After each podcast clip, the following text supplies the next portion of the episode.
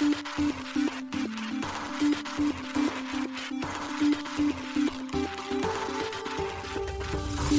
しい経済ニュース。この番組では伝統者のメディア新しい経済がブロックチェーン仮想通貨フィンテックに関する日々のニュース解説を平日毎日音声コンテンツでお届けしています。そして新しい経済ではブロックチェーン仮想通貨に関するニュース解説記事やインタビュー記事学習記事などのたくさんのコンテンツを掲載しております。ぜひ新しいひらがな経済漢字で検索してメディアもチェックしてください。そして LINE 公式アカウントではメディアの更新情報を配信しております。LINE 公式アカウントにもぜひご登録ください。この番組は株式会社フィナンシェの提供でお送りします。フィナンシェはスポーツチームやエンタメプロジェクト DAO などのトークンを購入して支援ができる新しいクラウドファンディングサービスです。サッカー J リーグ野球バスケなどのプロスポーツチームをはじめ映画やアイドルインフルエンサーなど100以上のプロジェクトのトークンがフィナンシェで購入できますさらにトークン購入者はプロジェクトに応じたキャンペーンの参加や NFT などの特典もぜひ iOS や Android でフィナンシェのスマホアプリを入れて新たな応援体験を味わってください。あなたの夢がみんなの財産になるフィナンシェ。現当社新しい経済編集部の大塚です。高橋です。はい、本日は6月の12日月曜日です。今日のニュース行きましょう。アンドリーセン・フォロイッツがロンドンに拠点設立へ、英国の暗号資産規制への取り組み評価で、クリプト .com が米国の機関投資家向けサービス停止へ報道。元 SEC インターネット執行部責任者暗号資産プラットフォームから今すぐ撤退せよと警告。ナイジェリア規制当局、同国でのバイナンス事業を違法認定。米ロビンフッドがエイダ、マティック、ソルを上場廃止へ SEC の証券指摘受け。SBINFT が JPNFT と業務提携、無許諾 NFT の完全排除に向け。国内初ビットバンクにザ・グラフ上場へ。コインベース含むすべての暗号資産取引業者を歓迎する香港の議員が意向を示す。アバランチのアバラボ、Web3 ゲームの構築支援プログラム、アバランチアーケード3立ち上げ。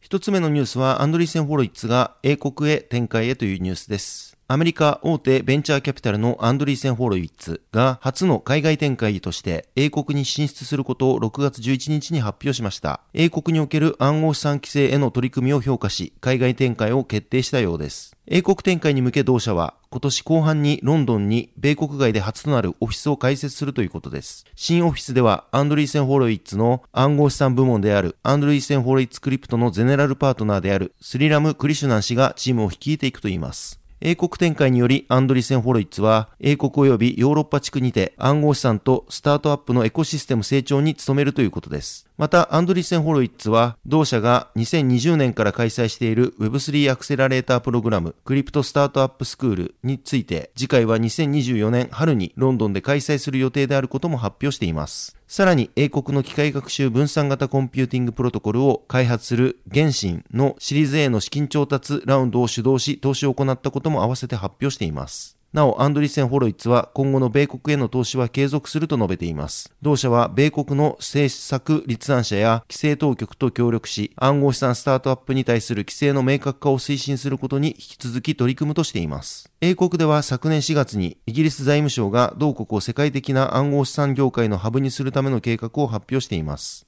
その際に、リシスナック英国財務省は、英国を暗号資産技術の世界的なハブにすることが私の野望と発言し、同国が Web3 イノベーションのハブになる可能性を示唆していました。アンドリーセン・ホロイッツは英国について世界中の政策立案者や規制当局と協議を重ねてきたが、その中で英国政府が Web3 の有望性を認識しているとし、まだやるべきことがあるが、英国は暗号資産規制のリーダーになるための正しい道を歩んでいると考えていると評価。また、英国には深い人材プール、世界をリードする学術機関、強力な起業家文化があり、ドイツ、フランス、スウェーデンを合計した数よりも多くのユニコーン企業が存在し、世界最大級の金融市場と資本があり、高度に洗練された世界クラスの規制当局が存在していると説明し、このことから英国が Web3 の分野でリードする立場にあると言えるとアンドリーセン・ホロイッツは述べています。記事にスナック英国財務省のコメントも紹介しておりますので、ぜひ合わせてご覧ください。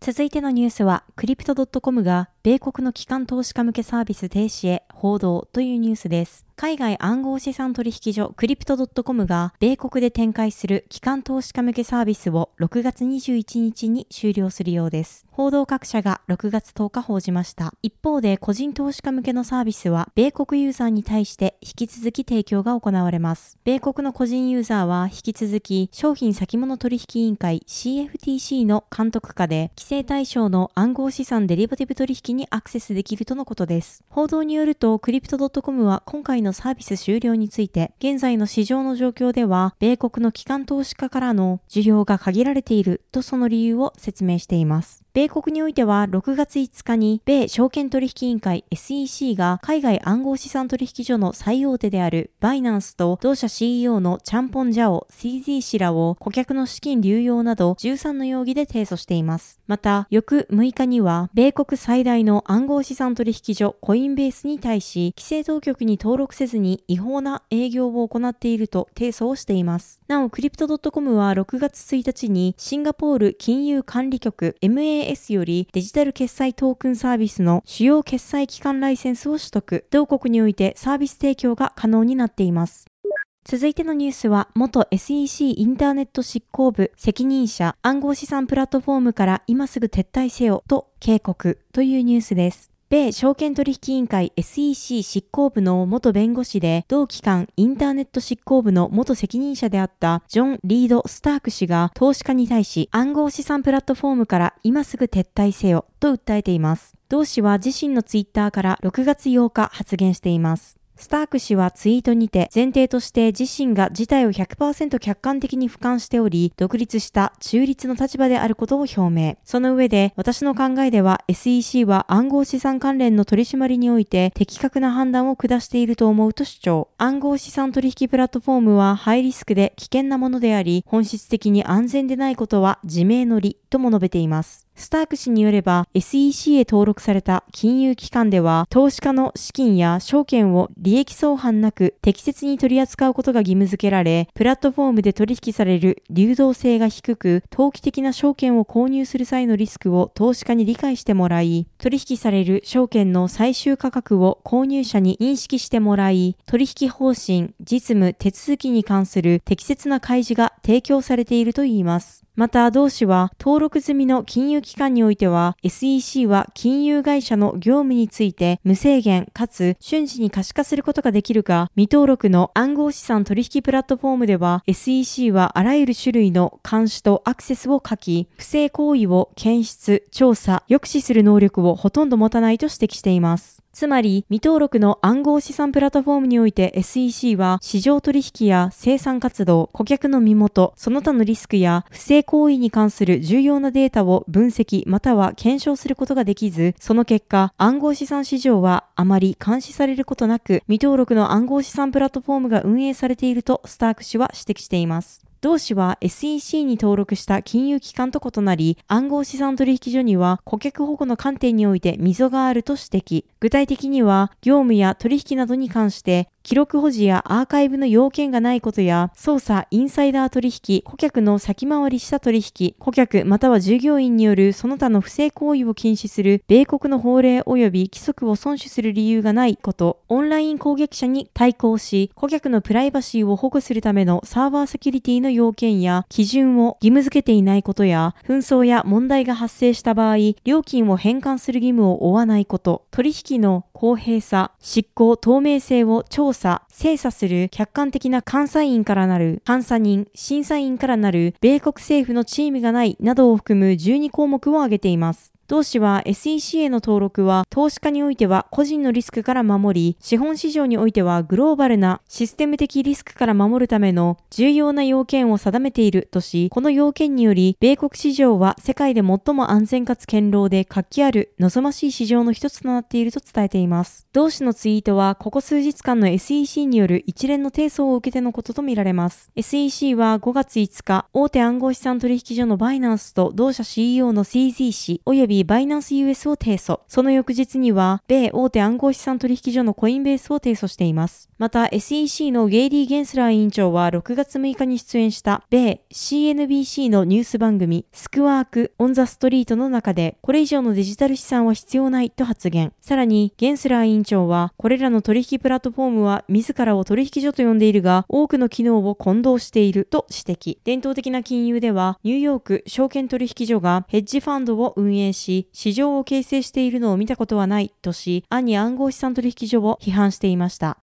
続いてのニュースは、ナイジェリア規制当局、同国でのバイナンス事業を違法認定というニュースです。ナイジェリアの証券取引委員会が同国でのバイナンスによる事業運営について違法だと宣言しました。同委員会が6月9日に声明にて発表しています。ナイジェリア証券取引委員会は声明にて、バイナンスナイジェリアは同委員会にて登録も規制もされていないため、ナイジェリアで業務を行うことは違法だと指摘。投資家である一般市民が同社と取引を行う場合は自己責任で行う必要があると続けています。また、同委員会はこの通達をもってバイナンスナイジェリアに対し、いかなる形であれ、ナイジェリアでの投資家への勧誘を直ちに停止するよう指示しています。また、ナイジェリア証券取引委員会は国民に対し、未登録のサービスプロバイダーやそのプラットフォームでの暗号資産、暗号資産関連の金融商品やサービスへの投資に注意するよう呼びかけています。バイナンスは昨年9月、ナイジェリア輸出加工区長と提携。両社は提携に際し、西アフリカ初のブロックチェーンとデジタル経済に特化した経済特区であるバーチャルフリーゾーン設立を目指す会談を行っていました。ナイジェリアはアフリカ大陸の中で人口の多い国の一つであり、暗号資産の採用が急速に進んでいるといいます。しかし、同国では暗号資産を購入するためのアクセスや情報が限られていることが多く、暗号資産の売買が困難な場合があったりと、まだ課題が多いことが現状です。3月21日に Web3 ウォレットメタマスクを提供するコンセンシスが暗号資産決済ゲートウェイのムーンペイと提携。これによりメタマスクのナイジェリアユーザーが同ウォレットから直接暗号資産が購入できるようになりました。また、4月24日には、米暗号資産取引所のジェミナイが、米国以外のユーザーへ向けた暗号資産取引所を運営するとし、米国外でデリバティブ取引を提供するプラットフォーム、ジェミナイファウンデーションを立ち上げることを発表。同プラットフォームでは、ナイジェリアもサポートの対象となっていました。続いてのニュースは、ロビンフッドがエイダ、マティック、ソルを上場廃止へというニュースです。米投資アプリ運営のロビンフッドが同社プラットフォームにおいて取り扱う暗号資産、ソラナ、ポリゴン、エーダの3銘柄について上場廃止することを6月9日に発表しました。その発表によると、同3銘柄の上場廃止は6月27日18時59分、東部標準時間に実施するといいます。これ以降にユーザーアカウントに残っている3銘柄については、その時点での市場価格にて自動的に売却が行われるということです。今回の暗号資産の上場廃止は、米証券取引委員会 SEC による海外暗号資産取引所、バイナンス及びコインベースへの提訴を受けたものとなります。両取引所への訴状では、エイダ、マティック、ソルを含んだ、両取引所が取り扱う複数の暗号資産について、未登録の有価証券であると指摘していました。ロビンフッドはツイッターにて、上場廃止予定の暗号資産が不透明な部分があるとし、今回の判断に至ったと説明しています。また、同社は、我々は暗号資産の未来を信じており、米国での規制の明確化を求め続けることで、顧客が市場により安心して参加できるようになることを願っていると述べています。なお SEC の提訴及びロビンフッドの対応を受け、記事執筆時点において、エーダ、マティック、ソルの3銘柄は、1週間比にてマイナス27から29%の価格下落を見せています。こちらは6月12日14時半、コインマーケットキャップ調べの数字となっています。ソラナ財団は6月11日にツイッターにて、ソルが証券であるとした SEC の指摘について同意しないと表明しています。また、ポリゴンラボは11日にツイッターにて、ネットワークセキュリティを重視した結果、マティックは幅広い層が利用できるようにしましたが、いつでも米国をターゲットしないアクションに限定してきた。私たちは米国外で開発し、米国外で展開したとコメントしています。続いてのニュースは SBI NFT が JPNFT と業務提携、無許諾 NFT の完全排除に向けというニュースです。国内にて NFT マーケットプレイスを運営する SBI NFT と JPNFT が業務提携したことを6月12日発表しました。今回両社は正規版 NFT の流通促進を目的とし、利用者に安心安全な NFT を提供するマーケットプレイス構築に向けて業務提携したとのことです。SBI NFT 運営の SBI NFT マーケットでは世界に開かれたマーケットプレイスを目指し国内外で需要の高い2つのパブリックチェーンイーサリアム及びポリゴンを採用しています。また JPNFT 運営の JPNFT では日本のコンテンツ IP の NFT に関する公式の情報を公示することで利益者により発行されたもしくは利益者の有効な許諾のもとで発行された正規版 NFT と近年広く流通している無断発行された著作権などを侵害する無許諾 NFT などを区別し、販売を行うプラットフォームです。JPNFT は経済産業省令和3年度補正予算コンテンツ海外展開促進基盤強化事業費補助金支援対象事業として採択され、同支援の下で開発されたとのことです。今回の事業提携により JPNFT に登録、公示されたコンテンツを SBINFT マーケットにて取引する場合に JPNFT での正規ライセンス、情報紹介やや JPNFT 認証マークの表示を通じて正規 NFT であることを確認できるようにするといった取り組みを行うとのことです。なお、この SBI NFT マーケットにおける JPNFT コンテンツの公開は2023年夏頃を予定しているとのことです。SBI NFT では昨年6月、他社の権利を侵害した NFT データ流通防止に向け、ブロックチェーンデータの心眼判定に AI を用いた技術の開発を開始しています。この研究開発では、ブロックチェーンと AI を掛け合わせた精度の高い半自動的な心眼判定技術の開発や、画像類似度とウォレットの仕組みを連携させたマーケティング応用のシステム開発、将来的な分散型金融の発展を見据えた新規技術の研究を行っていくと発表されています。